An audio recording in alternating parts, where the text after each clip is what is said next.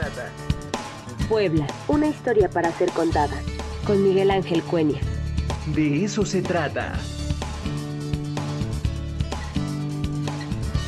Parece que ya está el doctor Miguel Ángel Cuenya por allá, conectado para que nos dé su columna el día de hoy. Si es así, doctor Miguel Ángel está por ahí, ¿me, me escucha?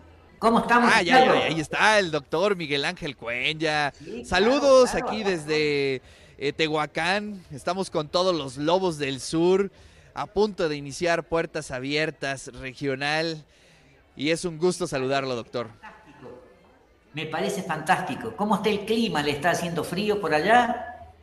No, no, no. Este, bueno, revisé el. Hoy, ahorita está muy rico, pero en punto de las 11 amenaza con que estemos a, ¿qué? a 24, 26 grados más o menos, ¿no? Sí. Bueno, dice aquí la doctora que hasta 45 grados, pero Ay, bueno, bueno, con que ya estemos sí. a 26 grados, ya es un calor respetable, doctor. Sí, sí, es primaveral totalmente, claro, claro, claro. Pues, eh, doctor, ¿qué nos tiene preparado para el día de hoy? Bueno, justamente yo hoy quería eh, platicar con ustedes sobre un tema que siempre me ha parecido muy atractivo, es decir, Puebla en tiempos del cólera, que es un título muy literario, por decirlo de alguna manera, y estamos refiriéndonos a la década de 1830, comienzo de 1830, cuando llega la primer pandemia de cólera eh, y que afectó todo el territorio nacional. Fue, digamos, de alguna manera un parteaguas eh, por una serie de factores, no solamente de carácter médico, bueno, eso es obvio, sino por la relación entre el Estado y la sociedad y de alguna manera los cambios que se van a empezar a implementar desde una perspectiva sanitaria, buscando siempre mejorar o a partir de esos momentos mejorar las condiciones sociales. Nosotros podemos decir, para poder comprender esta problemática, que durante la mayor parte de la primera mitad del siglo XIX, al igual que la mayor parte de los grandes centros urbanos del país, eh, la ciudad era y mostraba grandes contra contrastes entre eh, un centro sumamente majestuoso, muy bello, elogiado por eh, no solamente los propios habitantes, sino también por los este, visitantes, pero que de alguna manera se encontraba este centro de la ciudad rodeado de míseros jacales que desde la segunda mitad del siglo XVIII habían ido surgiendo en todos los barrios de la periferia. Eh, el movimiento de independencia eh, marcó el punto de partida de un largo, azaroso y complejo proceso, digamos, en donde la guerra, diversas epidemias, la destrucción urbana que trajo la, guerra, la decadencia económica, fueron dejando una impronta, fueron dejando una huella que costó mucho tiempo eh, poder superar. Este alicaído centro urbano no podía encontrar la paz, tal es así que en 1832 Santa Ana eh, puso sitio a la ciudad. Al año siguiente, en 1833, se produjo eh, el general Arista, vuelve a sitiar eh, la ciudad y lógicamente esta situación trajo un mayor deterioro físico acompañado de una disminución demográfica, había emigración de gran parte de la población que de alguna manera reflejaba la crítica situación por la que se estaba viviendo.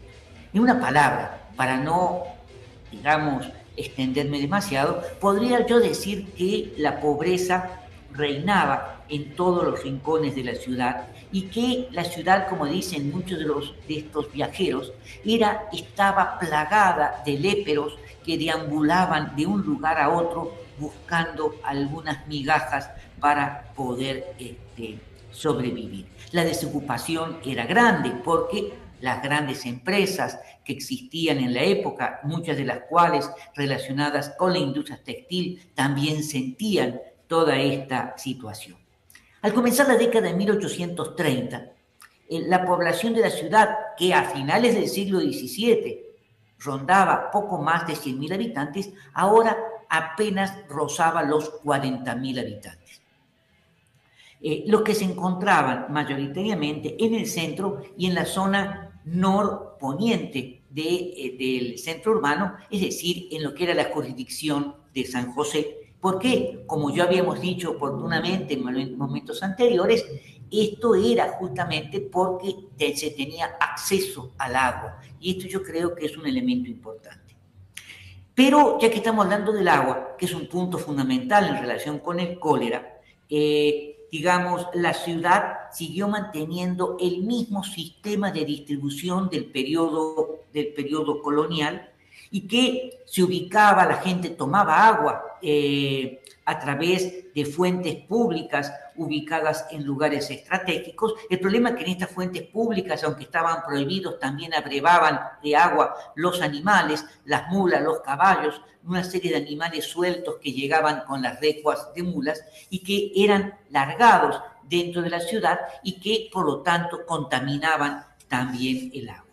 De eso debemos nosotros señalar que la contaminación del agua no solamente se contaminaban en las fuentes públicas, sino también de que las cañerías eran de barro y que con el paso de los carros eh, eh, se contaminaban porque se rompían eh, y por lo tanto, digamos, el arreglo de las, de las cañerías era una problemática compleja. La mayor parte de la población no contaba con ningún tipo de patrimonio, habitaban en estrechos y hacinados cuartos, puedo decirlo así, en grandes vecindades que se habían venido constituyendo desde mediados del siglo XVIII. Las casas no tenían baños, eh, con suerte tampoco había letrinas, todo se tiraba, digamos, los detritos humanos se tiraban a la vía pública, que en la noche pasaban los carros municipales a levantarlos y sacarlos del centro de la ciudad, aunque muchas veces, digamos,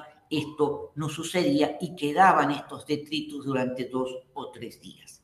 Estas eran las condiciones que se vivían en 1833. Por eso decía, a mí lo que me interesaba señalar era esto. Es decir, el cólera morbus era una enfermedad totalmente nueva, totalmente desconocida no solamente en Europa, sino también en Estados Unidos, Canadá, México y en el resto de América Latina. se trata no de una enfermedad nueva, es una enfermedad vieja, ¿eh? Eh, pero concentrada fundamentalmente en su centro, mayoritariamente en el norte eh, de la India, y la primer gran pandemia que se conoce comienza en, hacia en la India, en el norte de la India, hacia 1817. La segunda pandemia, digamos, esta primera pandemia se va a extender fundamentalmente por zonas de China, por parte de lo que era la vieja Rusia, Astrakán, y ahí se quedó y fue desapareciendo. Mientras que la segunda, que comenzó en 1829, también en el norte de la India,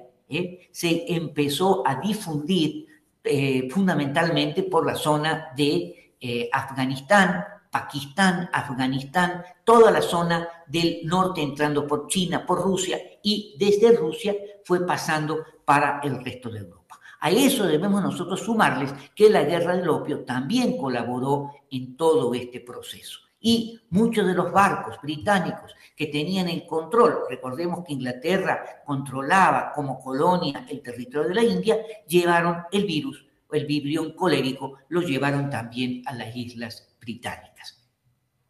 En 1832, para no hacer demasiado pesado el relato, eh, eh, llegó a las Islas Británicas, de donde con una rapidez extraordinaria cruzó el Océano Atlántico y llegó a Canadá a finales de 1832. Para comienzos del 33 ya estaba en toda la costa este de Estados Unidos y especialmente en Nueva Orleans. Y en la medida que Nueva Orleans tiene una relación muy importante con todo el Golfo, el Golfo de México y con la zona de las Antillas y del Caribe. Y a partir de la actividad mercantil, digamos, desde eh, Nueva Orleans por un lado, se fue extendiendo.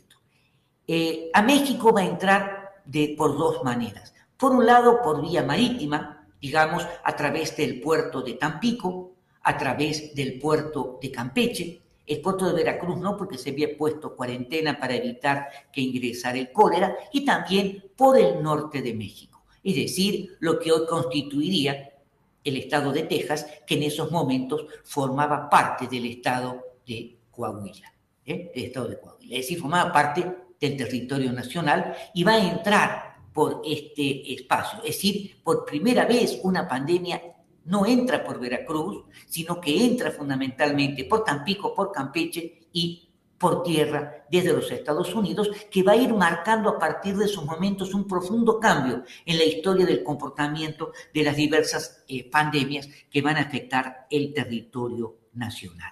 El cólera significó un cambio en la patología mundial y nacional, y en donde las antiguas patologías biológicas fueron reemplazadas por una nueva patología, la patología biosocial. Va a ser la primera pandemia que mostró a nivel internacional el grave problema de la insanidad y la miseria a la que estaba reducido gran parte de la población mundial, obligó a los gobiernos, tanto de Europa como de América, como de América Latina, a tomar conciencia por parte de las autoridades de que debía actuar aplicando medidas preventivas justamente para evitar este tipo de cosas y la pandemia también llevó a que comenzaran a hacer su realidad una serie de cambios que se habían propuesto desde finales del siglo XVIII. Eh, en pocos meses, digamos, eh, a partir de marzo de 1833, empezó a extenderse por todo el territorio nacional y en ese sentido debemos decir que el cólera fue democrático no hubo nadie, digamos, pobres, ricos, menesterosos, eh, indígenas, mestizos, europeos, se salvaron, se salvaron del contagio por el vibrión colérico. ¿Y por qué digo, eh, digamos, que esta es una pandemia en tiempos del cólera? Porque al cólera se lo esperaba desde el mes de enero. Es decir, desde el mes de enero habían llegado noticias de que avanzaba pasos acelerados el vibrión colérico sobre todo el, eh, el territorio. Y por más que se intentaron implementar una serie de medidas similares a las que se aplicaban anteriormente, no surtieron ningún efecto. Se pensaba, como siempre, que en el altiplano central mexicano a verse afectado por la altura, por encontrarse arriba de los 2.250 metros y se tomaron diversas medidas. Se, implementó un primer cementerio, el cementerio de San Javier, del cual nosotros ya hemos hablado, que se va a inaugurar justamente a pasos acelerados cuando llegue la pandemia antes de haberse eh, inicializado. Se va a establecer y se van a editar cartillas eh, médicas, se van a organizar a los médicos. Y por primera vez, en el caso de Puebla, las autoridades civiles se comenzaron a, responsabilidad, a responsabilizar de la salud de sus ciudadanos. Mientras, como siempre sucedía, la iglesia seguía considerando que el flagelo era un castigo divino y en poco apoyaba en estos momentos para luchar en contra del cólera. Eh, claro, se mataron muchísimas medicinas que se consideraban verdaderamente milagrosas, como por ejemplo de Oaxaca se trajo palo de guaco, eh, digamos, de un arbusto que se consideraba haciendo una infusión que eso era más que suficiente. Y lo más interesante es que el gobierno del estado manda, solicita al gobernador de Oaxaca que mande palo de guaco. Y viene una recua de mulas cargada con palo de guaco. Eh, y el primer muerto de cólera en Puebla fue el jefe de los arrieros que traía palo de guaco. Es decir, lo que habría que terminar de definir es si había llegado primero a Oaxaca antes que a Puebla y en donde la, el remedio fue el que ocasionó la llegada directa o indirecta de esto. Yo decía para terminar que no respetó condición social ni política. Del cólera falleció el gobernador, don Tomás Furlon, falleció el dián de la, de la, Catedral de Puebla, don José María de Ansúrez, falleció el dián de la Catedral de Chiapas, que estaba de paso por Puebla, don Mariano Nicolás Robles, y también otros grandes comerciantes de, eh, la ciudad de, de Puebla, y ocasionó cerca de 4.500 defunciones. Es decir, murieron poco más del 10% de la población de la ciudad.